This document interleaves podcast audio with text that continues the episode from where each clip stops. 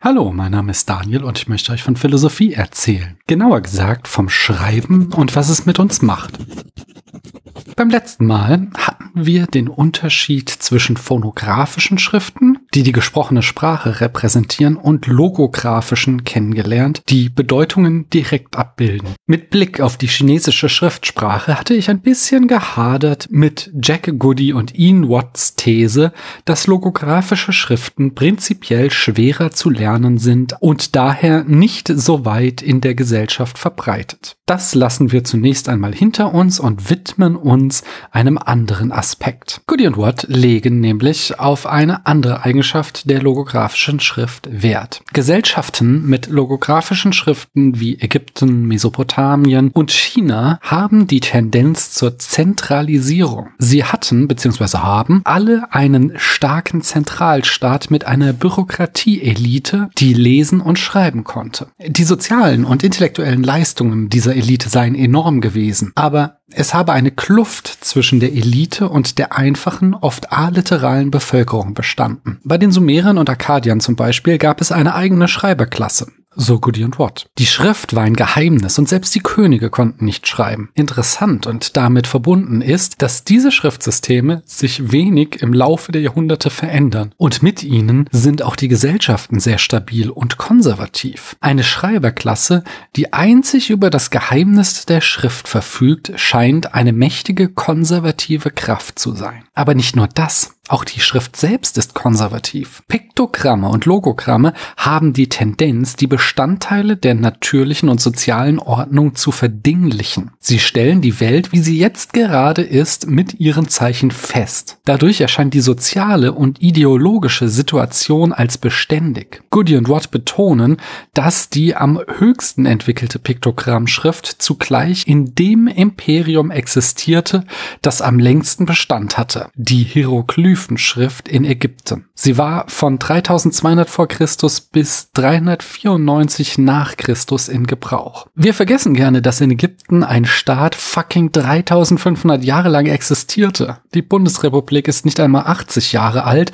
und hat mit der Wende schon eine massive Umbildung erfahren. Diese vergleichsweise Volatilität von Staaten ist wiederum nach Goody und Watt ein Symptom der phonetischen Schrift. Denn im Gegensatz zu Logogrammen imitiert eine rein phonetische Schrift betrifft die gesprochene Rede. Sie symbolisiert also nicht die Gegenstände der sozialen und natürlichen Ordnung, sondern den Prozess der Interaktion beim Sprechen, eine Bewegung. Verben sind genauso leicht darzustellen wie Substantive und der schriftliche Wortschatz lässt sich leicht erweitern. Phonetische Schriftsysteme können jede Nuance des menschlichen Denkens ausdrücken. Individuelle Gedanken lassen sich daher leicht ausdrücken. Hingegen haben nicht phonetische Schriften die Tendenz, diejenigen Elemente des kulturellen Repertoires aufzuzeichnen, die extra von der literalen Elite dafür ausgewählt wurden. Dadurch kommen in Logogrammen leichter kollektive Einstellungen zum Ausdruck. Auf der anderen Seite können gesellschaftsumwälzende Gedanken in so einer Schrift schlechter ausgedrückt werden. Lasst diese Gedanken mal etwas sacken. Auch hier möchte ich natürlich einschränkend zu bedenken geben,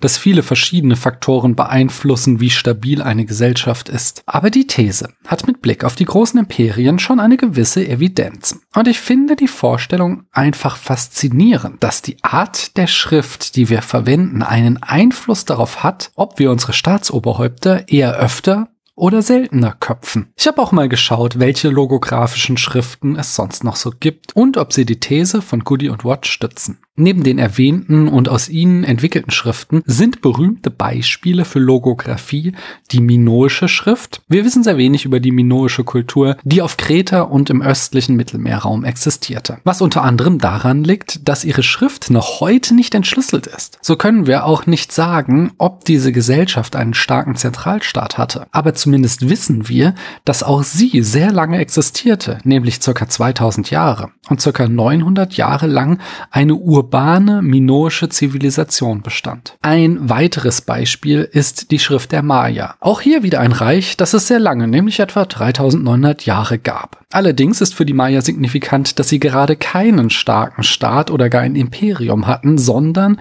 dass es verschiedene Stadtstaaten gab, die miteinander rivalisierten, was am Ende auch zum Untergang dieser Kultur beitrug. Schließlich gibt es noch die anatolische Hieroglyphenschrift aus der Bronzezeit. Sie war etwa 700 Jahre in Gebrauch, bevor sie vom Alphabet verdrängt wurde. Aber wir wissen nur wenig über die Gesellschaftsstruktur, so dass sie kein Argument für oder gegen Goody und Watts These ist. Darüber hinaus gibt es noch zahlreiche andere logographische Schriften, die aber in der Regel zur chinesischen Schriftfamilie gehören oder zur sumerischen. Entsprechend bleibe ich dabei. Wir können nicht abschließend sagen, wie groß der Einfluss des logographischen Schriftsystems auf die Gesellschaft ist. Aber ich finde den Gedanken zumindest fruchtbar, dass es einen Einfluss gibt beim nächsten Mal schauen wir uns dann aber an, wie die Alphabetschrift entstanden ist und was sie mit uns gemacht hat. Da wir hier eine wesentlich bessere Quellenlage haben, bin ich gespannt, ob ich Goody und Watts Thesen uneingeschränkter zustimmen kann. Bis dahin danke ich euch, dass ihr mir eure Zeit geschenkt habt.